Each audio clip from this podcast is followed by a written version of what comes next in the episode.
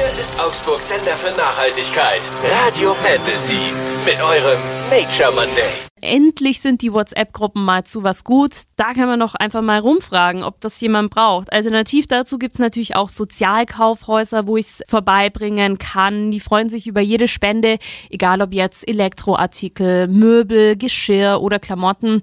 Und ähm, da gehen die Einnahmen halt an den guten Zweck. Oder wenn ihr sagt, hey, ich will damit noch Geld verdienen, ab damit auf eBay Kleinanzeigen. Da sind die Sachen ja auch schnell online gestellt. Und wenn wir uns mal die ganzen Ordner vornehmen, ich meine, wie viele Blätter sind da drin, die wir überhaupt nicht mehr brauchen? Alte Zahnarztrechnungen, Schul- und Uni-Zeugs, irgendwas, was wir nie wieder anschauen oder brauchen, da einfach mal ordentlich aussortieren und die Blätter dann einfach für den Drucker hernehmen, weil die sind ja meistens nur einseitig bedruckt.